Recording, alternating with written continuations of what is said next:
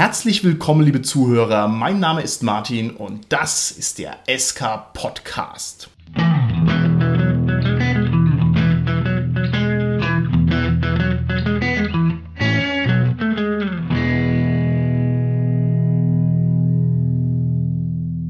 Bei mir heute im Studio sind meine lieben Gäste, die Tanja, der Carsten und der Dominik. Hallo, hier ist die Tanja. Hallo, hier ist der Carsten. Hi, der Dominik hier.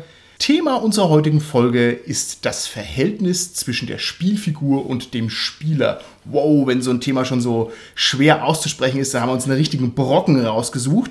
Wir wollen uns also mit der Bruchkante beschäftigen, die wir meinen festgestellt zu haben zwischen der Rolle, die man annimmt und der Person, die dahinter steht. Und wie könnten wir da anders in die Folge einsteigen, als dass ich euch direkt mal auf den Kopf zufrage, was denn die Figur ist, die ihr in eurem Rollenspielleben bisher am leidenschaftlichsten und am längst gespielt habt. Also, ich hatte einige, aber mit denen hatte ich alle kein Verhältnis. Das möchte ich nur noch mal hier auf den Punkt bringen. Also ich hatte einen Schelm, der unglaublich viel Spaß gemacht hat, weil der einfach so unglaublich vielschichtig war. Also ein Spaßmacher in Aventurien, sehr schön. Carsten, wie schaut es bei dir aus? Was war deine leidenschaftlichste Rolle, die du übernommen hast?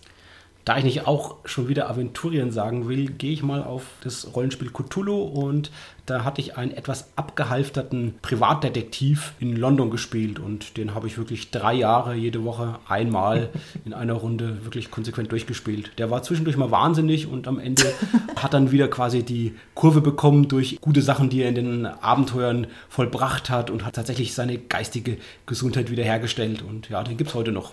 Was hat dich gereizt an der Figur? So ein bisschen das tollpatschige, respektlose an ihm, das er hatte, eben dieses wirklich, dieses abgehalfterte, der hat auch wirklich einen zerfetzten Mantel angehabt und ja, war so ein bisschen, ja, auch plump, plump vom Auftreten her bei anderen in den sozialen Etiketten so. Und das hat mir schon Spaß gemacht, so jemand zu spielen. Okay, sehr schön. Dominik, wie schaut es bei dir aus? Also mein Lieblingscharakter ist mein Firnelf, Rasiriel. Den spiele ich immer noch am aller, allerliebsten. Das ist einfach so das Beste, was ich mir aus meinem Gehirn habe drücken können. Und ja, es macht einfach super viel Spaß, sich in diese elfische Welt reinzudenken. Okay, da hast du mir die Frage schon beantwortet. Ich hätte jetzt nachgeschoben, was dich daran reizt. Also die Fremdheit der Figur offensichtlich. Ja, richtig. Ich mag den Charakter so gern, weil der so exotisch und vielschichtig ist. okay. Sehr schön. Und Martin, du, hast du einen? Es ist bei mir ein bisschen schwierig. Wir sind ja alle abgebrühte Spielleiter, die wir hier ums Mikrofon rumsitzen und ich habe also schon echt lange keine Figur mehr gespielt über einen längeren Zeitraum. Und wenn ich jetzt in meinem Gedächtnis kramen müsste, dann fällt mir da nur ein, dass einer meiner ersten Figuren ein Magier war und der war ein totaler Powergamer. Es war also einfach die fähigste Sau auf der Piste und ich glaube, den habe ich auch richtig als letzte Rolle leidenschaftlich und lang und gerne und so weiter gespielt. Und das, was dich so fasziniert hat, war, dass er so stark war? Oder? Ursprünglich glaube ich schon. Okay. Aber da nimmst du mir gleich meine nächste Frage in die Runde vorweg. Das finde ich super, deswegen beantworte ich die gleich mal bei mir. Die Frage ist nämlich, wie viel von einem selbst steckt jetzt in dieser Figur, die man sich da rausgesucht hat. Und das soll also auch das Thema mit dieser Folge sein. Und bei dem Magier bei mir kann ich das sogar ganz klar benennen. Ich habe mir die Figur unter anderem deswegen rausgesucht, weil ich dadurch Möglichkeiten hatte, Weltwissen, Hintergrundwissen durch meine Figur durchzuartikulieren. Ich konnte also immer sagen, ah, das weiß ich, weil meine Figur so schlau ist, bla bla bla bla bla bla bla Dabei wollte ich natürlich nur mein angelesenes Hintergrundwissen irgendwie rauskriegen. Also da war so ein sehr direkter Link zwischen Figur und Spieler vorhanden. Also so eine Art Klugscheißer-Modus für Rollenspieler. Ja, ja auf alle Fälle. Auf alle Fälle. Sache. Wie ist es bei dir gewesen, Tanja? Also wie viel von dir selbst steckt in dem Schelm, den du uns vorhin beschrieben hast? Ganz ehrlich könnte ich so gar nicht sagen. Das müssten eigentlich die Leute für mich entscheiden. Ich bin ziemlich albern, das ist eigentlich so ziemlich alles, aber sehr viel mehr fällt mir da jetzt gar nicht ein. Ich könnte es nicht beurteilen. Carsten, wie ist es bei dir? Ein Detective. Möchtest du gerne ein Detektiv sein? Ja, ich glaube, die Frage ist natürlich auch, inwiefern einem das wirklich selbst bewusst ist, ja. wie viel da in dem Charakter steckt oder nicht. Und genau. bei dem war es wirklich so, dieses plump Vertrauliche, was der so ein bisschen gespielt hat, dieses leicht, leicht grenzüberschreitende, das ist was, was ich so im Leben hoffentlich normal nicht mache und zeige an Verhalten. Das war aber einfach für mich schön, mal sowas im Rollenspiel auszuprobieren und sowas eben mal darzustellen. Dann steckt sozusagen von dir dieses Spannungsfeld in der Figur drin, dass sich dieses Spannungsfeld interessiert, was dich möglicherweise in echt auch interessiert und dann hast du es hier halt nur auf eine andere Art und Weise ausgelebt. Kann man das so sagen? Für mich war es wirklich mal was, was im Rollenspiel auszuprobieren, was ich so nicht machen konnte. Ich denke aber natürlich stecken auch Sachen in dem drin, aber das ist so, dass natürlich auch Dinge auf den Grund gehen, Dinge zu beleuchten, ist für mich was super Spannendes, nachzuforschen, was aufzudecken, rauszubekommen, ja. Auf jeden Fall, das sind Sachen, die mich interessieren und die sicherlich auch der Charakter dadurch auch gezeigt hat. Okay, alles klar. Wie viel Elf steckt in dir, lieber Dominik? Bist du ein Exot im echten Leben? Ja, also ich spiele deswegen so gern Elfen, weil mir diese elfische Welt sich doch sehr gut liegt. Dieses Antimaterielle und dieses Sippenverhalten kann ich mich sehr gut reinversetzen. Ich mag sehr gern diese Erhabenheit der Elfen. Das großkotzig. Ja, genau. Da hätte ich noch ein paar Alternativen an Bezeichnungen ich habe jetzt gerade die Zeit genutzt, noch ein bisschen nachzudenken. Ich denke, was bei meinem Detektiv, den ich gespielt habe, wirklich auch was war, natürlich, der war auch sehr extrovertiert und das bin ich auch. Also das war natürlich was wirklich direkter Charakterzug ist, was natürlich dann schon auch ziemlich eins zu eins in den Charakter auch übergegangen ist. Okay, ja. alles klar. Wir werden diese Figuren im Laufe der Folge vielleicht hier und da nochmal ein bisschen analysieren und wir werden es auch ein bisschen weiter aufspannen, dieses Analysefeld. Wir müssen aber zunächst mal grundlegend uns ein bisschen definitorisch an das Thema ranwagen. Wir haben also jetzt hier zwei Elemente. Wir haben einmal den Spieler und wir haben die Figur und wir haben eben die Frage, wo liegt zwischen diesen beiden Entitäten die Grenze, wo sind da die Verbindungen? Und vielleicht ist es gar nicht so schlecht, wenn wir uns erstmal im irdischen Rahmen bewegen und uns mal fragen, was macht denn nun eigentlich eine Identität aus? Was macht eine Persönlichkeit aus? Was sind denn wesentliche und relevante Züge eines Individuums? Und jetzt bleiben wir mal hier außerhalb des Rollenspiels einfach in der echten Welt. Also was macht denn jetzt einen Menschen aus? Carsten, möchtest du uns da erhellen? Ich glaube, du bist der qualifizierteste. Also allein über Persönlichkeit, da gibt es wirklich in der Psychologie Dutzende von Definitionen. Ich habe jetzt mal eine mitgebracht, die die will ich euch kurz vorlesen, weil die wirklich recht gut und griffig ist. Und die ist von einem wirklich sehr berühmten, bekannten Psychologen. Das ist von dem Eysenck. Und der hat gesagt, Persönlichkeit ist die mehr oder weniger feste und überdauernde Organisation des Charakters, des Temperaments, des Intellekts und der Physis eines Menschen. Äh, blub? Genau, du musst uns, glaube ich, noch mal ein bisschen zusammenfassen in die Sprache der Normalsterblichen. Ja. Also ich habe mir jetzt herausgehört, überzeitliche Organisation, das heißt also konstante Elemente, kann man das so sagen? Genau, das steckt ja in der Definition eben drin. Er sagte die mehr oder weniger feste und überdauernde Organisation. Damit steckt ja schon drin quasi, dass das was ist, was nicht variabel ist, sondern schon was, was eine gewisse Konstanz hat einfach von den Eigenschaften. Also wenn ich jetzt einen lustigen Tag habe, dann heißt es noch lange nicht, dass ich jetzt ein äh, lustiger Mensch bin. Ne? Das ist dann sozusagen so eine Signalspitze, die mich da rausschmeißt. Okay, gehen wir die einzelnen Sachen doch am besten mal ganz kurz durch. Der Charakter ist ausschlaggebend für den Charakter. Was? Was? So, und jetzt, liebe Freunde am Podcast, seht ihr, was ihr für ein Sprachkuddelmuddel hier auflegt. Und wenn ich nicht der Inquisitor der korrekten Benennung der einzelnen Sachen hier wäre, dann würde das hier zusammenbrechen. Ja, nur durch die scharfe Trennung zwischen dem Begriff Figur und Charakter kann man hier überhaupt noch weiterreden an diesem Punkt. Nein, ich will es nicht so, nicht so hochhängen. Lieber Carsten, der Charakter eines Menschen ist ausschlaggebend. Was gibt es denn für Charaktertypen? Also, ein Charaktermerkmal ist sicherlich, ob man jetzt zum Beispiel eher extrovertiert oder eher introvertiert ist. Ja? Zum Beispiel ein wirklich auffälligen Charakter, das wäre jemand, der einen cholerischen Charakter hat. Ja? Das wäre also jemand, der leicht aus der Haut fährt, der dann schnell verärgert ist und dann auch schnell lauter wird. Okay, und ich finde es auch einleuchtend, dass der Intellekt ebenfalls ein relevantes Kriterium ist. Es ist klar, den kann man auch nicht so schnell ändern. Wer halt irgendwie schlauer ist oder nicht ganz so schlau ist, der wird da wohl irgendwo drauf fest gebucht sein. Das heißt, es begleitet einen sehr lang, was man halt für kognitive Fähigkeiten hat und was man sich merken kann und wie schnell man kombinieren kann und solche Sachen. Okay. Außer man kann es steigern im Rollenspiel. das ist richtig, genau. Oder durch eine fundierte Schulausbildung im echten Leben. Da geht es nämlich auch. Die Physis hast du jetzt benannt. Die Physis macht eine Persönlichkeit aus. Das finde ich sehr seltsam. Wie bringt man denn das zusammen? Persönlichkeit und physische Erscheinung. Die Definition ist ja jetzt schon wirklich etwas älter, wobei ich denke, die passt auch ganz gut zu modernen Ansätzen. Wenn wir uns nämlich überlegen, was unser Erleben bestimmt, dann ist es sicherlich unser Körper mehr als uns es direkt bewusst ist. Das merken wir zum Beispiel dann, wenn wir jetzt zum Beispiel mit dem Gewicht rumlaufen und merken erstmal, wow, was das mit uns ausmacht. Ich glaube, dass unser Körpergewicht ganz entscheidend ist, wie wir uns fühlen, wie wir uns dann auch mmh, verhalten natürlich. Okay. Ob das jetzt Eising so gemeint hat, weiß ich gar nicht. Zum Beispiel, das passt ja wirklich auch zu der alten Temperamentslehre, wo man letztendlich auch dann, wenn man die etwas weiter gesponnen hat, dass man letztendlich bestimmte Körpermerkmale mit Charaktermerkmalen verknüpft hat. Ja. ja ist jetzt nicht mehr so so ganz zeitgemäß, aber ich glaube, dass man ganz allgemein jetzt sagt, dass der Körper irgendwie was auch mit uns macht und irgendwie Einfluss hat auf unseren Charakter, beziehungsweise unser Charakter auch wiederum Einfluss hat auf unseren Körper, da ist was dran. Und was ich noch wichtig finde, die Physis ist ja auch was, was andere dann wahrnehmen, also sprich, wie sie mit dem Charakter mhm. interagieren. Mhm, genau. Also man interagiert halt mit einem 1,50 Menschen anders da wie mit einem 2,10 Meter Menschen. Richtig. Es sei denn, er hat voll das Charisma, womit wir wieder bei Werten wären. Ne? okay. Ich könnte mir auch vorstellen, dass sowas wie Gesundheit oder Schwäche auch noch mit drin ist. Also ob ich einfach mich fit fühle, dass also die Physis auch da eine Wirkung hat. Also einfach das Selbstbewusstsein, die innere Stärke und so weiter, die Stabilität. Und jemand, der eben gesundheitlich angeschlagen ist, der hat natürlich eine andere Art von Persönlichkeit als jemand, der voll fit und voll gut drauf ist. Wobei da ja irgendwie so ein bisschen die Dauerhaftigkeit fehlt, oder? Weiß ich nicht. Ich habe jetzt gar nicht so viel drüber nachgedacht. Ich könnte mir halt auch eine längere Schwächung durchaus vorstellen. Also keine Ahnung, ein Greis, der halt sehr zerbrechlich ist, ja, der okay. wird doch anders auf die Welt zu gehen als jemand, der in der Blüte seiner Jahre steht, so wie wir hier am Mikrofon. Wir können viel optimistischer in die Zukunft blicken. Ja. okay, also das sind relevante Aspekte einer Persönlichkeit.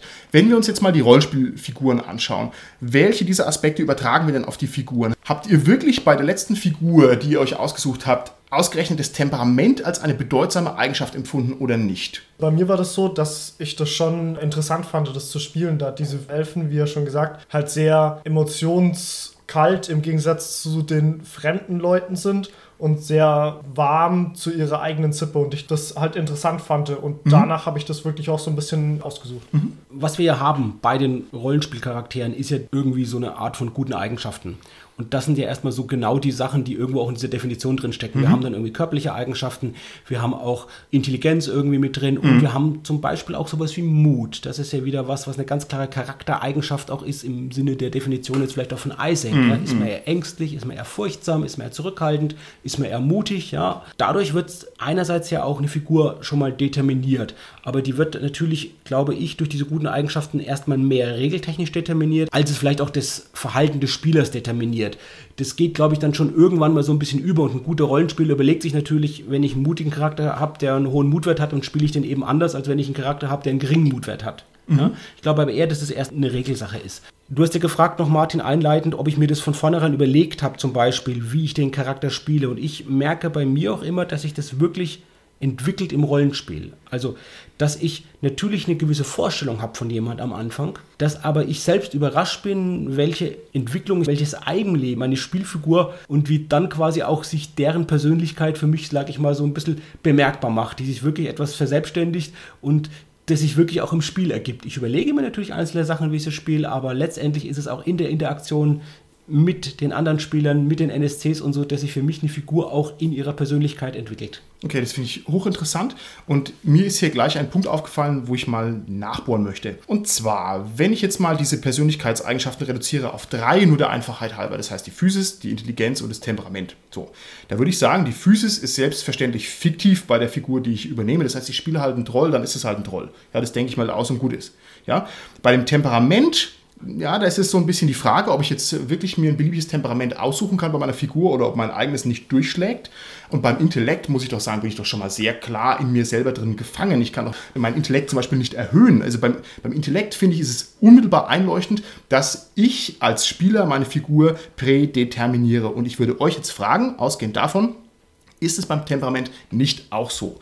Kann man wirklich eine andere Rolle so weit annehmen, dass sich das Temperament substanziell ändert oder hat man nicht immer große Teile von sich selbst in seiner Figur drin? Ich würde jetzt in dem Moment sagen, dass Rollenspiel ja gerade darin besteht, dass man eigentlich mal eine Rolle spielt, die eventuell gar nicht mit einem zu tun hat. Ich würde jetzt überhaupt nicht sagen, dass ich mich jetzt dadurch, dass ich das und das Temperament habe, dass jetzt meine Figur das allerselbe Temperament haben muss. Ich kenne dich als eine total lustige Rollenspielerin. Also du bist einfach ein heiterer Mensch und im Rollenspiel auch und das finde ich ganz großartig und ich kann mir tatsächlich tatsächlich nicht vorstellen, dass du eine manisch-depressive Figur wirst, die das auch wirklich, wirklich zu 100% mitnehmen kann. Also, dass du so völlig da rauskommst aus dem eigenen Temperament, ich weiß es nicht.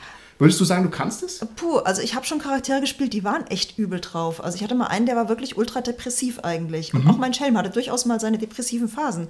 Also die ich jetzt nicht habe, deswegen äh, bin ich da eigentlich schon so, denke ich, ein bisschen rausgekommen. Also bei mir ist es zum Beispiel so, dass ich von der Grundeinstellung meiner Charaktere gerade am Ausprobieren bin. Also mein erster Charakter, dieser Firnelf, war eher ruhig und gerade im Moment spiele ich in Splittermond einen ziemlich aktiven, ziemlich knuddeligen Gnom. der genau das Gegenteil ist. Also ich würde schon sagen, dass man gerade, wenn man erfahrener wird im Rollenspiel, halt versucht, so mehrere Facetten auszutesten. Dann aber denke ich, dass man schon irgendwie so ein bisschen immer auf einer Schiene dann doch so ein wenig hängen bleibt. Okay, Carsten, ich kenne dich als einen unglaublich netten Menschen, ganz hilfsbereiter und freundlicher Mensch. Ich kann mir beim besten Willen nicht vorstellen, dass du wirklich einen sinistren, bösartigen, destruktiven, intriganten Menschen spielen kannst, weil ich glaube, dass da die innere Überwindung, also bis auf die letzten Meter, einfach zu hoch ist. Würdest du sagen, ich habe recht oder widersprichst du mir? du solltest meine DSA-Runde fragen, mit der ich die G7-Kampagne gespielt habe, weil deine Eingangsfrage war ja den Charakter, den ich am längsten gespielt habe. Und den mhm. habe ich jetzt natürlich nicht benannt vorhin, weil ich immer auch ein anderes System nennen wollte. Aber das war tatsächlich eine Schwarzmagerin, die Dämonenbeschwörerin war und die in Wirklichkeit ich habe das auch schon mal erzählt irgendwo hier im Podcast, ein Gestaltwandler war und die letztendlich die anderen Spieler und gerade ihren Meister, dessen Schüler sie waren, nur getäuscht hat. Das war dann natürlich als NSC später. Früher war sie Spieler bis zu dem Punkt, wo sie dann ihre wahre Natur gezeigt hat. Und die war auch schon wirklich bösartig und gemein und rücksichtslos früher als Spieler und natürlich, wo es dann rauskam, dass sie in Dämon war, ja, das war natürlich dann die Überraschung und irgendwie, ich weiß nicht mehr genau von dem Spieler, was er dann gesagt hat, wo sie sich dann in den Dämon verwandelt hat oder ihre wahre Natur gezeigt hat, aber er hat irgendwie auch gesagt, du fieses Miststück oder irgend sowas sinngemäß. Ich glaube, es war noch etwas extremer. Also, das, okay. wie, das hat sehr großen Spaß gemacht, diesen Charakter zu spielen. Okay. Ich glaube, dass uns als Spielleiter dieses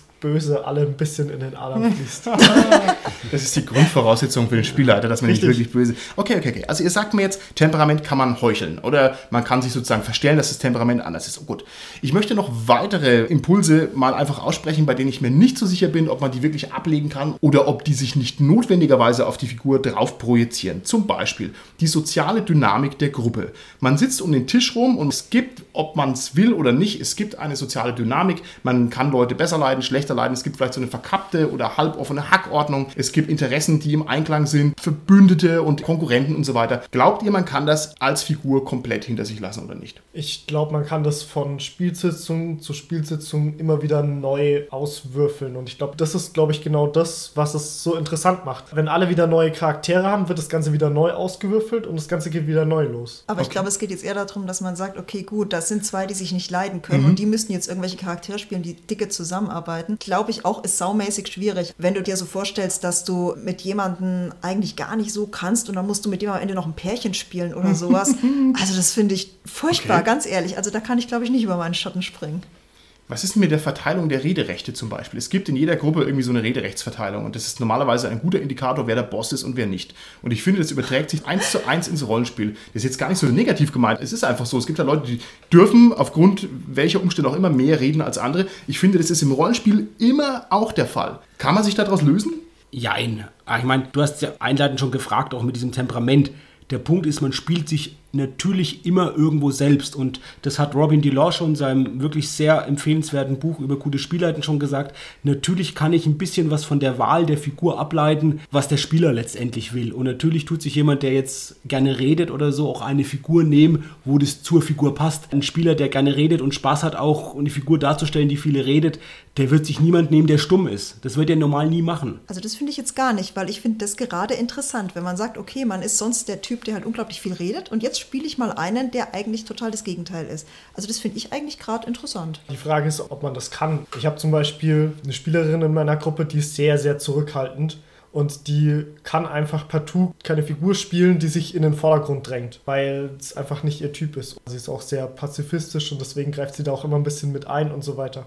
Es ist schwierig, glaube ich, da jemanden auch einen Charakter aufzuzwingen, den man halt einfach so an sich nicht spielen kann. Mhm. Ob du ihn jetzt aufzwingst, ist natürlich die Frage. Wenn man jemanden Charakter zuweist, ist das sowieso ein bisschen schwierig. Aber ich denke jetzt bei Charakteren, die man sich selber raussucht, es gibt natürlich die Richtungen, die man spielen kann. Sowas der Extrovertierte, der jetzt zu einem Introvertierten übergeht, das wird natürlich besser gehen, als wenn ein Introvertierter auf einmal jemand Extrovertierten spielt. Oder sehe ich das falsch? Ich finde, es ist genau der Problemcluster, den wir hier in der Folge eigentlich angreifen wollen. Es ist eben so, es gibt einmal verschiedene Möglichkeiten, die man überhaupt spielen kann. Es gibt verschiedene Grenzen von Sachen, die man sich raussucht. Es gibt bestimmte Persönlichkeitsmerkmale, die man in sich drin hat. Und das ist also eine wahnsinnig komplizierte Sache. Ich hoffe, wir kommen dem Ganzen ein bisschen näher, jetzt wenn wir noch weiter drüber reden. Tanja, ich stimme dir natürlich zu, dass das genau das Schöne im Rollenspiel ist, dass man eben die Möglichkeit hat, auch was auszuprobieren, was man eben nicht hat. Und da hilft es natürlich gerade, was Extremes zu machen. Ja? Also nicht eine graduelle Veränderung, sondern wirklich eine extreme Veränderung darzustellen. Ich habe zum Beispiel seit einiger Zeit riesengroßen Spaß, Charaktere darzustellen, die etwas einfältig sind, die nicht so intelligent sind. Es macht einfach riesen Spaß, diese Charaktere gut zu spielen. Da hängt es natürlich nur wieder von der Dynamik der Gruppe ab, weil da ist es die Herausforderung, wenn ich so einen Charakter spiele, ist einfach, den Mitspielern in der Gruppe klar zu machen, Leute, ich will nicht unser ganzes Abenteuer, unsere Gruppe da irgendwie gefährden, ja, ich will keine zu unsinnige Entscheidung treffen, ich, ich krieg schon die Kurve quasi als Spieler auch, wie ich den Charakter darstelle, aber natürlich macht es Riesenspaß, vielleicht nicht immer die besten Entscheidungen zu treffen in kleinen Situationen, ja, und das einfach auszuspielen. Man ist halt irgendwo schnell an seinem Limit. Ich kann einfach keine Figur spielen, die schlauer ist als ich selber, weil es geht nicht. Es geht nicht, das ist nicht möglich, ja? Das ist die Frage. Ich meine, sag mal so, die Regeln würden sagen, das geht schon. Das ja. ist die Frage, ja. wie gesagt, je nachdem, wie regellastig okay. ich spiele. Stimmt, Wenn ich natürlich sage, okay, ich würfel jetzt auf Intelligenz und ich habe jetzt einen genau. Intelligenzwert, der halt sehr hoch ist und das ist mir gelungen und das ähm. ist ja genau auch in vielen Rollenspielabenteuern drin. Wir hatten es sogar in Death Frost Doom an einer Situation, wo sogar vorgeschrieben war, wenn die nicht draufkommen, die Spieler oder deren Charaktere, dann darf mal der eine von denen auf Intelligenz würfeln und dann wird es ihnen gesagt. Hattest du als Spieler da gemacht, Martin? Das habe ich tatsächlich gemacht als Spieler. Das ist sozusagen die Brechstange, die man den ja, ja. Leuten über die Ohren haut. Das ist natürlich ein sehr schlauer Einwand von dir. Ich kann selbstverständlich jemand mit Intelligenz 40 spielen und so weiter und habe vielleicht im echten Leben nur Intelligenz 9. Das geht schon. Ich glaube trotzdem, dass ich nicht hundertprozentig eine super intelligente Persönlichkeit verkörpern kann weil es nämlich an seine Grenzen stößt. Die operativen Entscheidungen, die ich nicht auswürfe, die werden genauso schlau sein, wie ich das eben selbst maximal zusammenkriege. Darüber hinaus wird es nicht gehen. Es geht mir nur darum, dass hier sozusagen eine Glasdecke ist. Wo die genau ist, weiß ich nicht, aber die ist auf alle Fälle da. So weit, glaube ich, kann man es schon genau, sagen. Genau, wenn es darum geht, eben das Überzeugen darzustellen, dann geht es eben nicht. Ja, genau, dann geht es eben nicht. Und dann glaube ich, dass also eben noch andere Sachen sich mit in der Figur manifestieren, ob man möchte oder nicht. Ich glaube zum Beispiel, dass die sozialen Konflikte von außerhalb im Rollenspiel ganz krass zutage treten, weil man ja in einem völlig anderen Umfeld ist. Da bin ich eben nicht im Wohnzimmer, wo ich jetzt ein netter Gastgeber bin und mache halt mit meinen Gästen Smalltalk, sondern ich bin halt dann in der Fantasy-Welt, wo es halt voll abgeht und wo also die Entscheidungen drastischer sind und die Ressourcen knapper und so weiter. Und ich weiß nicht, wie eure Erfahrungswelt ist, aber ich habe schon diverse Konflikte im Rollenspiel ausgetragen gesehen. Also auch richtig saftig. Ja, also, in der Tat. also sowas gibt es schon, ne? Stimmt ihr mir zu? Ja, auf jeden Fall. Also dann würdet ihr mir zustimmen, dass man sich da nicht völlig davon lösen kann, sondern dass es irgendwo wenigstens mitschwingt, wenigstens unterschwellig. Also ja? es wäre natürlich schön, wenn man sich davon lösen könnte und es gibt sicherlich auch so Leute, die können das, aber manchmal merkt man es halt doch, wenn irgendwas unterschwellig ist und das den Leuten vielleicht gar nicht bewusst ist. Ja. Ich gehe noch ein paar andere Sachen durch. Es gibt zum Beispiel auch noch Stressoren, die man mit ins Rollenspiel nimmt. Also wenn ich jetzt von einer langen, harten Arbeitswoche komme und bin halt einfach fix und fertig, dann habe ich einfach eine schlechtere Stimmung und das überträgt sich doch ins Rollenspiel, ganz klar. Da bin ich eben nicht happy-go-lucky, sondern bin ich halt ein bisschen grantig. Oder sagt er, ich bin ja nur zu schwach, Dominik. muss ich das besser abstreifen. Wenn man sich an den Tisch setzt, muss man sich schon die Zeit für nehmen, um da auch wirklich dann ein bisschen reinzutauchen, ein bisschen versuchen, das andere zu streifen und dann auch echt das andere, was vorher war, ein bisschen hinter sich lassen. Kann ich denn so Sachen wie zum Beispiel Müdigkeit wirklich willentlich abstreifen? Wenn ich jetzt schlapp bin, dann bin ich halt schlapp, Dominik. Was soll ich denn machen? Ja, dann musst du dich halt mehr in deinen Charakter reinziehen. Der schläft jetzt. Also äh, genau, nee, also das sind einfach nur so ein paar Sachen. Man könnte das sicherlich auch noch weiter entfalten. Jetzt ist es lustigerweise noch komplexer. Es geht eben nicht nur von mir in Richtung meiner Figur, dass ich Dinge in meine Figur mit reinnehme, ob ich will oder nicht. Es geht auch ein bisschen in die andere Richtung. Also es kann auch sein, dass die Figur sich sozusagen ja rausentwickelt. Es kann auch sein, dass ich einen Konflikt im Rollenspiel entdecke und der sich dann sozusagen in der echten Welt weiter fortpflanzt. Also auch das, ich habe es zum Glück schon lange nicht mehr erlebt, aber der Klassiker, hier zwei Figuren kabbeln sich um irgendeinen blöden Kleinigkeit und dann sind halt die Spieler ernsthaft verstritten danach. Also sowas gibt's. Oder habt ihr da eine andere Erfahrungswelt? Da habe ich mal erlebt, das ist witzig, das war bei so einem Spielwochenende. Und in einem Rollenspiel ganz am Anfang, da musste eine einen Charakter spielen, der eine andere Figur ständig beschützt. Und das hat diese Person nicht mehr rausgekriegt, das gesamte Wochenende drüber, den Spieler dieser anderen Figur irgendwie beschützen zu müssen. Das ist auch in der echten Welt. Das war in der echten Welt. Es sehr war schön. nicht gespielt. Es war wirklich, sie hat es nicht mehr rausgekriegt. Das war sehr witzig. Okay. Bei mir war das mal so, dass ich tatsächlich wegen so internen Sachen, man weiß dann immer nicht genau, wie viel da halt auch schon vorher war oder nicht. Man hat sich halt auch schon mal eine Gruppe aufgelöst, weil halt die Charaktere sich nicht vertragen haben und es hat sich dann immer weiter, auch nach den Sessions halt immer weiter gezogen und ähm, ja, das ist dann halt wirklich im Bruch ausgegangen. Das ist, doch auch super interessant. Ne? Ich würde jetzt, ohne die Umstände zu kennen, fast ein bisschen vermuten, dass da auch schon äußerliche Konflikte da waren, die dann ein bisschen mit reingetragen worden sind und dann verstärken sie sich und gehen wieder raus. Also es ist wohl ein Wechselspiel zwischen den Ebenen, ob man will oder nicht. Das ist es auf jeden Fall, aber ich muss sagen, ich wirklich, ich habe das Glück, dass ich mit so wunderbaren Leuten zusammenspiele und kann das nicht jetzt entsinnen, dass ich das irgendwann jetzt mal in der letzten Zeit erlebt hätte. Was halt dazu gehört ist, dass jeder bewusst ist, wir machen hier ein Spiel. Und dass es eben klar ist, dass das jetzt ein Spiel ist, und dass das eben ganz klar auf das Spiel begrenzt bleibt. Gerade wenn man zum Beispiel jetzt einen Konflikt zwischen zwei Charakteren ausspielt, weil es halt das Spiel jetzt erfordert. Mhm. Ja, dann aber ganz klar sagen, das ist halt nur im Spiel. Und ich bin tatsächlich, mir geht es genau andersrum, ich bin tatsächlich immer wieder erstaunt, dass ich, wenn ich jetzt so auf Cons zum Beispiel, auf Cthulhu-Cons zum Beispiel, wenn ich da spiele mit Leuten, wo wir wirklich auch ziemlich abgefahrene, extreme Sachen spielen und wie gut man sich danach wieder versteht und alles und wie, wie, wie klar das einfach ist, wie diese Prämisse, die gar nicht ausgesprochen ist, wo einfach klar ist, das ist im Spiel, das mache ich im Spiel und das hat nichts mit, mit uns so zu tun. Und wir haben, im Gegenteil, wir haben Spaß daran, genau das im Spiel so extrem auszuspielen und zu machen teilweise. Und das ist toll, dieses Erlebnis. Das ist natürlich dann die Idealform und so soll es auch im Idealfall sein. Ich glaube, man wird trotzdem nicht wegreden können, dass es einfach eine Wechselbeziehung gibt zwischen Figur und zwischen dem Menschen, der dahinter steht, auf die eine oder andere Weise. Das ist, glaube ich, schon so. Und die Frage ist jetzt, kann man das irgendwie nutzen? Also wenn wir jetzt mal einfach mal das setzen, da passiert was. Das ist also eine Schwingung, die hin und her geht. Kann ich zum Beispiel von meinen Rollenspielfiguren irgendwas lernen? Also ich würde sagen, auf jeden Fall, weil das ist letztendlich auch ein Bestandteil des Rollenspiels, an das wir alle gedacht haben, wo wir das erste Mal Rollenspiel gehört haben, nämlich ein Rollenspiel, wie es nicht jetzt Pen and Paper ist, sondern ein Rollenspiel, wie es zum Beispiel für Trainingszwecke eingesetzt wird. Beim Selbstsicherheitstraining beispielsweise. Und das basiert letztendlich auf genau demselben Mechanismus, dass ich nämlich sage, ich übe eine Situation in einem geschützten Rahmen und wenn es mir gelingt, in diesem geschützten Rahmen, mich in dieser Situation auf eine bestimmte erwünschte Art und Weise zu verhalten, dann ist die Wahrscheinlichkeit auch höher, dass es mir tatsächlich in einer echten Situation gelingt. Der Unterschied dazu ist zum Pen and Paper Rollenspiel, dass ich in diesen, sage ich mal, Rollenspielen, die ich zum Beispiel in Trainings anwende, immer mich selbst spiele, während ich in einem Pen and Paper Rollenspiel eben eine fiktive Figur darstelle. Mhm. Ich habe nämlich nicht an solche Rollenspiele gedacht, wie du jetzt gerade sagst. ich wollte eigentlich nur Spaß haben. Das Problem mit dem Lernen an der Rollenspielfigur ist, dass Lernen halt Arbeit ist und uncool und dass ich das sozusagen nicht willentlich machen würde. Also wenn ich mich Freitagabend hinsetze, dann sage ich nicht, oh, heute möchte ich mal lernen, wie ich meine sozialen Konflikte besser bewältige und deswegen spiele ich Rollenspiel. Nein, da will ich doch die Welt brennen sehen. Dafür ist doch der Freitagabend da. Ich finde, diese Lernsachen laufen in meinen Augen sehr viel indirekter ab, wenn überhaupt. Das ist ja auch das Schöne daran natürlich, dass das auch indirekt sicherlich einen Effekt hat, ohne dass ich das jetzt groß jetzt beabsichtigen muss oder so. Würde es uns weiterbringen, wenn wir sagen würden, wir nehmen diesen Lerneffekt ernst und wir machen keine Ahnung, eine Figurensupervision oder Trainingseinheiten im Rollenspiel oder sowas? Oder ist es total bescheuert? Ich glaube, das kommt sehr auf die Gruppe an und bei meinen Gruppen wäre es echt bescheuert, ganz ehrlich. Also ich glaube, im Pen-and-Paper-Rollenspiel ist es auf jeden Fall unüblich, da macht man es kaum. Wenn wir in die Lab-Szene denken und an Nordic Labs, da gehört es natürlich dazu. Aber das ist eben wieder was ganz anderes. Das sind eben Labs, die quasi, man denkt vielleicht an Wikinger, damit hat es erstmal gar nichts zu tun, die kommen halt einfach oh. aus Skandinavien, aus der Szene und die sind halt schon, sag ich mal, ein bisschen extremer als wir insgesamt, wo es durchaus auch einen großen pädagogischen Anspruch gibt daran, wo es quasi nicht so ist, dass die Immersion unbedingt primär im Vordergrund steht oder eine konsistente Immersion, dass man auch wirklich Workshops macht vom Lab und danach auch und drüber redet und natürlich versucht, noch mehr die Leute in die Emotionen reinzubringen und vielleicht auch so einen Selbsterfahrungsanteil quasi wirklich beabsichtigt induziert. Würdet ihr sagen, Rollenspiel ist kompensatorisch? Also kompensiert man im Rollenspiel tatsächliche Defizite, die man hat, ja oder nein?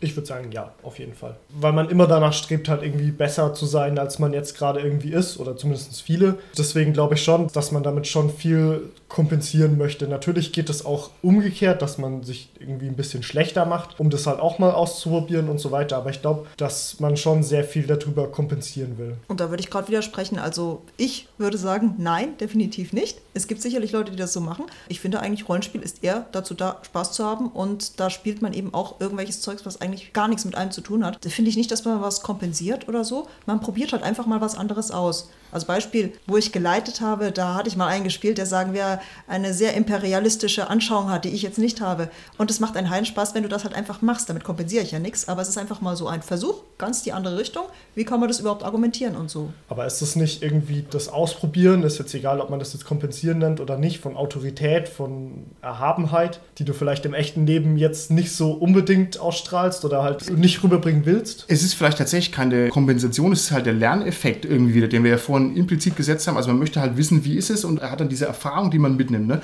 Ich glaube nicht, dass das eine Kompensation ist, aber ich würde auch nochmal ganz anders rangehen. Dominik, ich würde nicht sagen, dass man ein Rollenspiel spielt, um was Besseres zu sein. Also das kann man machen, aber ich glaube nicht, dass das eine hundertprozentig zutreffende Aussage ist. Ich glaube aber, ich zum Beispiel kompensiere im Rollenspiel die Tatsache, dass es in meiner echten Welt echt viel zu wenig Orks gibt, und Abenteuer. Also ich habe ein Org-Defizit. Ja? Die Kompensation besteht dann darin, dass ich mir halt eine abenteuerträchtige Welt erschaffe oder eine interessante Welt. Dann ist aber die Kompensation nicht so sehr im Bereich der Figur, also hoffe ich, weiß ja nicht, sondern eher so im Bereich der Erlebniswelten außerhalb der Figur. Was sagt ihr denn dazu? Wenn du die Orks ansprichst, ist es nicht so, dass deine Figur jetzt den super gut auf den Kopf hauen kann. Es war jetzt nur ein Platzhalter, also, aber du hast schon recht. Ich die, überwinde schon ein allein, Problem. Ja, schon allein die recht, Kampfstats ja. und die Überwindung da drin. Ja. Und das ist ja was, was man in der echten Welt halt nicht so auslebt. Wie schon gesagt, ob das jetzt Kompensation ist oder nicht, das sind jetzt so Sachen. Aber ich kenne wenige Charaktere, Figuren, wie auch immer, die zum Beispiel schlechte Kampfwerte haben gibt es einfach wenige, weil sich dann viele nutzlos fühlen, außer sie sind halt in irgendwas anderem besonders gut. Also es spielt jetzt keiner irgendwie so einen verarmten Bauern, der nur von A nach B kriecht, weil er keine zwei Beine hat. Das gibt es einfach sehr, sehr wenig. Volltreffer. Ich sitze hier nämlich und habe schon mal so einen Bauern gespielt und es war ein Heidenspaß, muss ich ja. ganz ehrlich sagen, weil der Mensch kann nichts. Es war wirklich cool und der musste sich halt so irgendwie durchbeißen. Und das war die Herausforderung. Und einen echten Blödmann spielen, ein richtig peinlicher Depp oder sowas, das macht doch Spaß. Ja, ja also, voll geil. Weiß ich nicht. Ich finde halt das Schöne am Rollenspiel ist, dass es halt alles zulässt. Ja, das lässt zu was ausprobieren, das lässt zu, mal wirklich sich im geschützten Rahmen auch mal zum Deppen zu machen ohne dass es eben gleich schlimme Konsequenzen hat und es lässt auch zu, mal was zu kompensieren, was man im echten Leben vielleicht so nicht so leicht bekommt, sei es aufgrund von eigenen Einschränkungen oder vielleicht auch gesellschaftlichen Sachen oder auch eben realen Sachen, die es nicht ermöglichen, wie es gibt halt einfach keine Orks, also noch nicht. Mal gucken, wie weit die Gentechnik noch geht. Aber problematisch wird es halt immer dann, wenn es zu extrem ist. Und wir hatten ja schon mal auch eine Folge im SK-Podcast über Problemspiele. Und nehmen wir mal dieses Kompensatorische her. Jemand, der zum Beispiel wirklich Macht will und so in seinem Leben vielleicht nicht jetzt die Möglichkeit hat, Macht zu erlangen, der halt dann im Rollenspiel halt ganz extreme Charaktere spielt, die halt wirklich dann eben ganz viel Macht wollen oder auch Macht haben. Und das ist halt wieder was, was vielleicht auch die Gruppendynamik dann beeinflusst und wo es vielleicht auch dann wirklich zum Problem mhm. wird, wenn das einfach zu extrem und wenn es zu starr festgelegt wird. Ist einfach so, ja. Ich würde gerne mal auf dich eingehen, liebe Tanja. Du hast vorhin gesagt, du spielst Rollenspiel, um Spaß zu haben. Das ist ja so ein Paradigma über allem Rollenspiel. Rollenspiel soll Spaß machen. Ist Rollenspiel vielleicht ein Schonraum? Also das heißt, habe ich meine Figur, die ich spiele und verkörpere, eigentlich gar nicht in einem wirklichen Abenteuer, sondern ist es eigentlich nicht immer in letzter Konsequenz ein in Watte gepackter Schonraum, wo ich viele Erfolge habe und wo ich sage, ach, wie schön und Mann, war das jetzt anstrengend, aber ich habe es ja doch geschafft. Ist es also eigentlich gar keine wirkliche gravierende Erfahrung, sondern ist es nicht immer nur so eine ja, Pseudo-Geschichte? Nein, Rollenspiel ist Krieg. nein, nein, Rollenspiel ist grüne Wiesen und Einhörner. Black Metal ist Krieg. ja? Dankeschön, Dominik, dass du das sagst. Die Frage ist ernst gemeint. Ist dieser Lerneffekt, ist diese Erweiterung der Figur, sind diese Erfahrungswelten nicht eigentlich Quatsch, weil man gar keine wirklichen Erfahrungen sammelt? Ich rede schon viel zu viel, ich lege noch eins drauf. Ist es nicht eigentlich so, dass man die wirklich schmerzhaften und problematischen Erfahrungen, die man machen könnte im Rollenspiel, dass man die ohnehin umgeht? Und ist es nicht eigentlich auch ein Anzeichen, dass man wahnsinnig viel von sich selber da reinlegt? Also, wie oft seid ihr denn schon heulend aufgestanden im Rollenspiel? Oder habt ihr solche Erfahrungen gemacht? Ihr spielt doch seit 10.000 Jahren Rollenspiel. Aber warum umgehen wir denn diese schmerzhaften Erfahrungen? Ganz einfach, weil natürlich die schon irgendwo, denke ich, mit unserem wirklichen Erleben ja auch zusammenhängen. Und das wäre eher, finde ich, sogar ein Argument dafür zu sagen, ja, das ist gar nicht so unecht, was wir da eigentlich tun im Rollenspiel. Und es gibt ja auch Forschung, die wirklich zeigt, dass bei Imagination die gleichen Gehirnregionen aktiv sind, wie wenn ich was wirklich sehe, beispielsweise. Ja, das ist, glaube ich, realer, als es uns eigentlich bewusst ist, was wir im Rollenspiel tun. Das wäre echt gruselig, wenn ich so an manche Geschichten denke. Uh. Aber wie real kann es denn sein, wenn ich quasi immer als Sieger rausgehe, beziehungsweise wenn auch die Verluste und die blöden Sachen eigentlich so schwach sind, dass mich das ja als Mensch hinter der Figur überhaupt nicht wirklich belastet? Oder belastet euch das? Das wäre die Anschlussfrage. Seid ihr dann jemand, der sagt, oh Mann, das hat mich jetzt aber echt betroffen, dieses Rollenspiel? Ich glaube, ganz ehrlich, mich würde es total, naja, nicht unbedingt belasten, aber doch total annerven, wenn man wirklich so ein Metzelrollenspiel hat und dass ich hier einen Org nach dem anderen zusammenmetzeln müsste ich weiß nicht, das würde mir nicht liegen. Und ich meine, klar kann ich da meine, in Anführungszeichen, Fähigkeiten ausleben, indem ich schaue, wie toll ich würfeln kann. Aber das, nee, also ja. echt nicht. Liebe Zuhörer des SK-Podcasts, die Tanja hat gerade ordentlich Kreide gefuttert. ja. Ihr hättet die mal erleben sollen bei Death Frost Doom. Ja. Was? Wie da alle Berührungsängste mit irgendwelchen Leichenteilen abfallen und wieder experimentieren. Es war schon eine Leiche. Nein, nein, nein, ich will gar nichts Falsches sagen. Okay, also das würde dir nicht gefallen.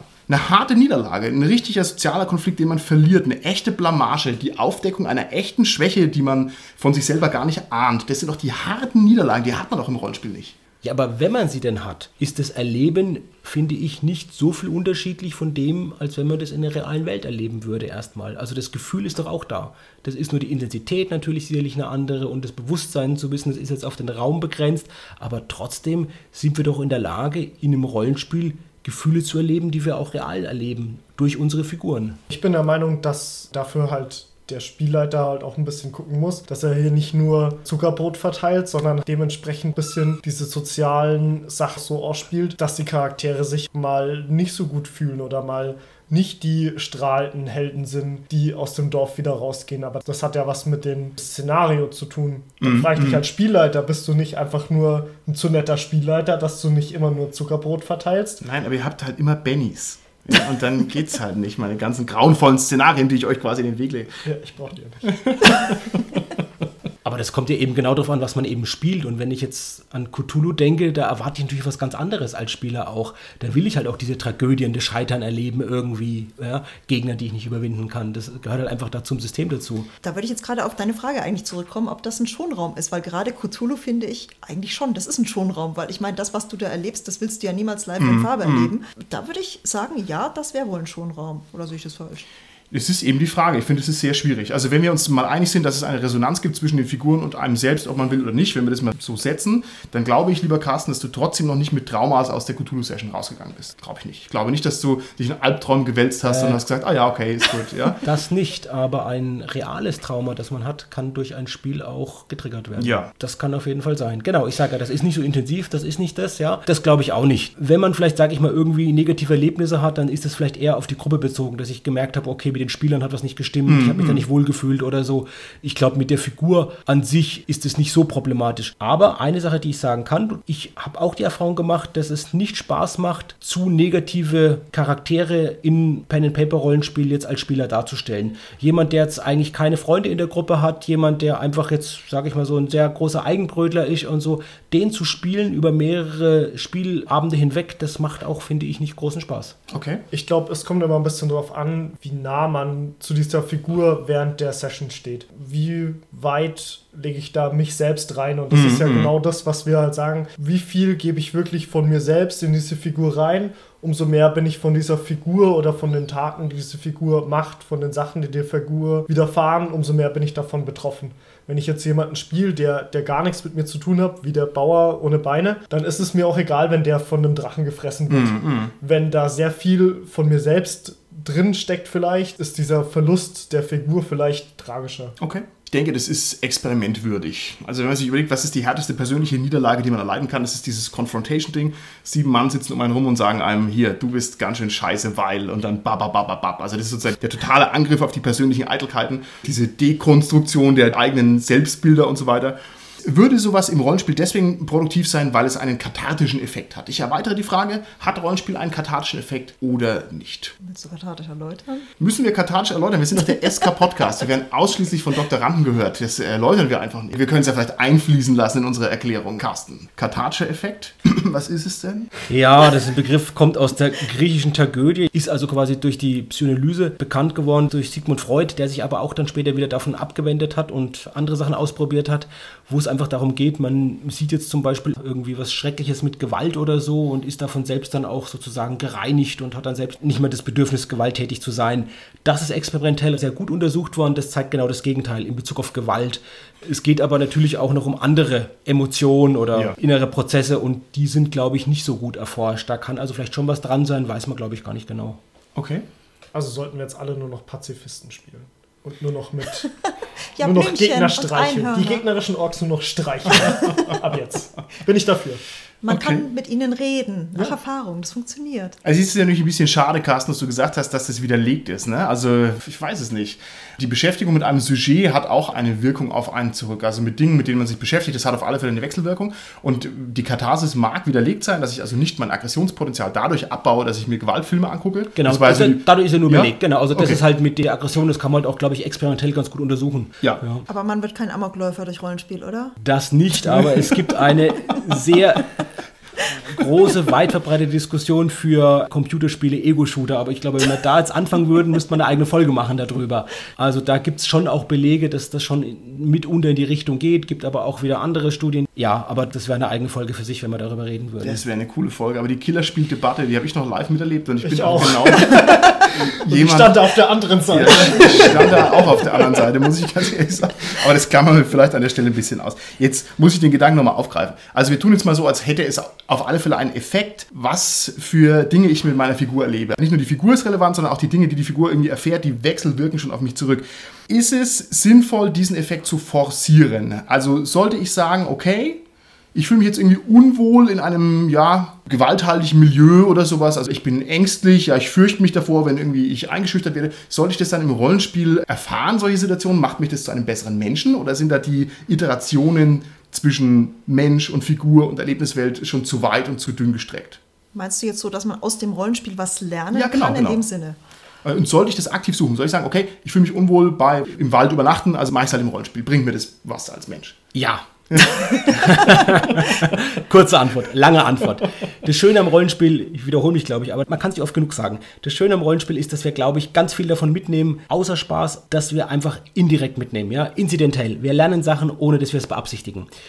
Natürlich kann ich es aber auch so machen, dass ich sage, wie du gesagt hast, Martin, ich gehe her, ich merke, ich bin da etwas unsicher in diesen Situationen und ich versuche jetzt einen Charakter zu spielen, der sich diesen Sachen etwas stellt, ja, und versuche das mal auszuprobieren am Spieltisch. Und das Schöne ist wirklich, wenn mir das da gelingt, lerne ich dadurch auch was fürs Leben und kann das auch umsetzen mit einer höheren Wahrscheinlichkeit in echt. Ich kenne auch von vielen Leuten, die auch sowohl Rollenspiel als auch Lab als sehr positiv behauptet haben, weil sie zum Beispiel meinen, dass sie mehr Durchsetzungsvermögen haben, sie sind weniger schüchtern, dadurch, dass man sich einfach oft auch im Rollenspiel halt manchmal ein bisschen, ja, kräftiger artikulieren muss, wie man das normalerweise machen würde und dadurch das auch geübt wird. Also gerade wenn man irgendwie eine höhere Stellung spielt im Rollenspiel, wie jetzt zum Beispiel einen höheren Magier oder einen Offizier oder so, dann trainiert einen das selber, glaube ich, schon, da auch ein bisschen darauf zu achten. Okay. Ich war mal auf einem neun Monate langen LARP. Das nannte sich Bundeswehr-Wehrdienst.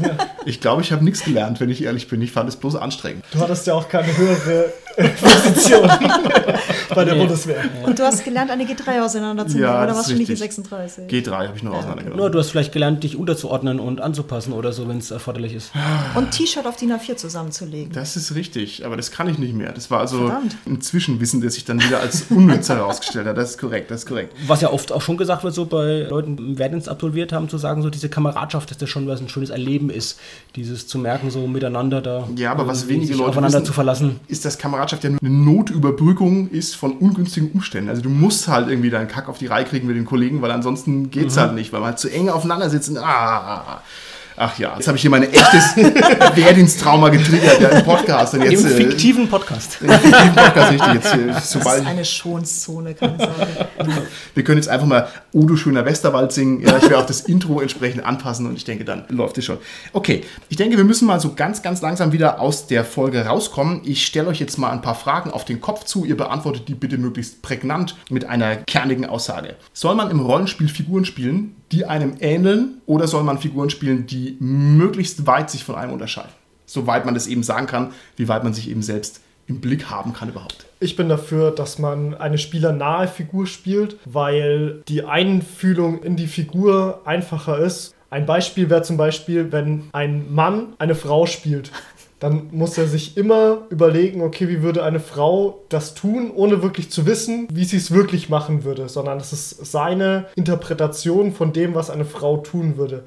Und das kommt halt dann oft auch, ich denke, viele kennen das, nicht so rüber, wie es dann halt auch wirklich wäre. Da man sich zu einem großen Teil ohnehin immer selbst spielt, auch im Rollenspiel, denke ich, ist es einfach eine Chance, mal was auszuprobieren, was man so selbst nicht so bei sich hat oder nicht so bei sich kennt. Ich würde empfehlen, da ein, zwei Eigenschaften zu nehmen und die dann ruhig noch etwas überzeichnet einfach versuchen, im Rollenspiel darzustellen. Okay. Und ich würde empfehlen, einfach einen Charakter zu spielen, den man spielen will. Und wenn man jetzt sich selber spielen will, dann soll man sich selber spielen. Und wenn man das Gegenteil spielen will, soll man das Gegenteil spielen. Ein Reiz vom Rollenspiel liegt auf alle Fälle in der Erfahrung von Fremdheit. Wenn ihr euch jetzt entscheiden müsstet, würdet ihr lieber in eine fremde Haut schlüpfen, das heißt, eure Figur ist ganz anders als ihr selbst, oder würdet ihr lieber eine fremdartige Umgebung erfahren? Was ist reizvoller von diesen beiden Sachen? Interessanter zu spielen ist natürlich, komplett in eine fremde Haut zu schlüpfen, mhm. unabhängig von der Umgebung. Wobei die Herausforderung ja, einen Charakter darzustellen, der mir fremd ist, ist ja genau, dass ich versuche, möglichst schnell mir den irgendwie zu eigen zu machen und dass er mir nicht mehr fremd ist, um den überzeugend darstellen zu können. Okay. Ich finde es bisschen eine Zwickmühlenfrage, weil das Rollenspiel ja eigentlich genau darauf aus ist, beides gleichzeitig zu tun. Löst sich das dann nicht wieder auf? Wenn du halt den Ork im Orkland spielst, dann ist halt wieder alles cool und du lernst gar nichts. Ja, dann ist perfektes Rollenspiel.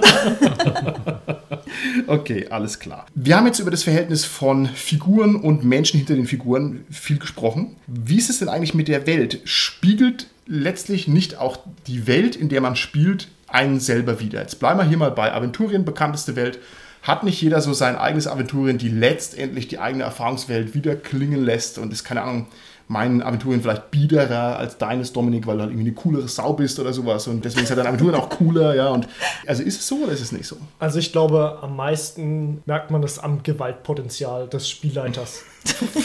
What? Also es gibt halt in dem einen Aventurien, die Stadtgardisten sind immer alle super freundlich und empfangen dich immer in dem Dorf. Und in dem anderen Aventurien kriegst du halt immer sofort Streit mit denen und sobald du nur reingelaufen bist, bist du eigentlich schon mit einem Fuß im Gefängnis.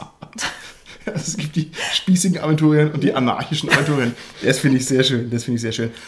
Carsten, was sagt dein Aventurien über deinen persönlichen Charakter aus? Das ist wirklich eine Konstruktion, die da vonstatten geht, die nicht von einem einzelnen Spieler und seinem Charakter abhängt, sondern wirklich von der Gruppe und dem Spieler. Der Dominik, du hast auch gerade gesagt. Und ich glaube aber, dass es eben wirklich das Zusammenspiel von allen ist, die dann im Prinzip das Bild der Welt quasi auch prägen und sich zu eigen machen. Das Schöne vielleicht auch an Aventurien ist, dass man sehr leicht anknüpfen kann und eben vieles aus unserer irdischen Welt wieder erkennt und dass es da, glaube ich, sehr leicht fällt, sich das zu eigen zu machen und da quasi noch eigene Nuancen reinzusetzen. Es ist sicherlich so, wie du gefragt hast, Martin. Ich kann es dir aber gar nicht sagen. Ich weiß nicht, inwiefern das sich durch Eigenschaften von mir geprägt ist. Jetzt ist natürlich Aventurien auch schön vergleichbar. Das heißt, einfach weil es so eine schöne, verbreitete Welt ist, können wir sagen, aha, dein Aventurien ist gewaltlastiger. Das heißt, du bist ein gewaltlastigerer Typ, das interessiert dich mehr. Ne? Also es ist wie der Big Mac-Index auf der Welt, wo ich überall die Big Macs vergleichen kann, weil die hinreichend gleich sind und so. Sehr schön. Also das müssten wir mal hier unter Laborbedingungen untersuchen, was die Aventuriens aussagen über die Menschen, die dahinter stehen. Okay. Oh Gott. Letzte Frage, Abschlussfrage. Welche Figur wollt ihr unbedingt gerne mal spielen? Was reizt euch schon lange. Ich würde sehr gern mal einen schüchternen, zurückhaltenden Charakter spielen,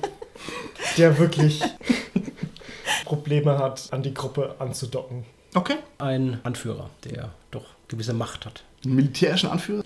Einen überzeugenden Anführer. Der kann militärisch sein, der kann auch politisch sein. Okay, Tanja. Ja. Eine graue Eminenz. Im Hintergrund, ja. die die Fäden spinnt. Okay. Genau. Also ich muss nicht lange drüber nachdenken. Ich möchte so gern mal einen Kyberneten spielen, weil ich so diese Maschinengeschichten und die Änderungen, die sich daraus ergeben, dass man halt kein blöder Mensch ist, sondern dass das halt irgendwie maschinell alles abläuft, das finde ich unermesslich reizvoll. So, was heißt es über uns? Was sagt es über uns als Menschen aus? Das überlassen wir, glaube ich, den Zuhörern, das zu entschlüsseln. Ja? Gut, dann würde ich sagen, was ist an dieser Stelle. Bis zum nächsten Mal. Tschüssi. Tschüss. Tschüss.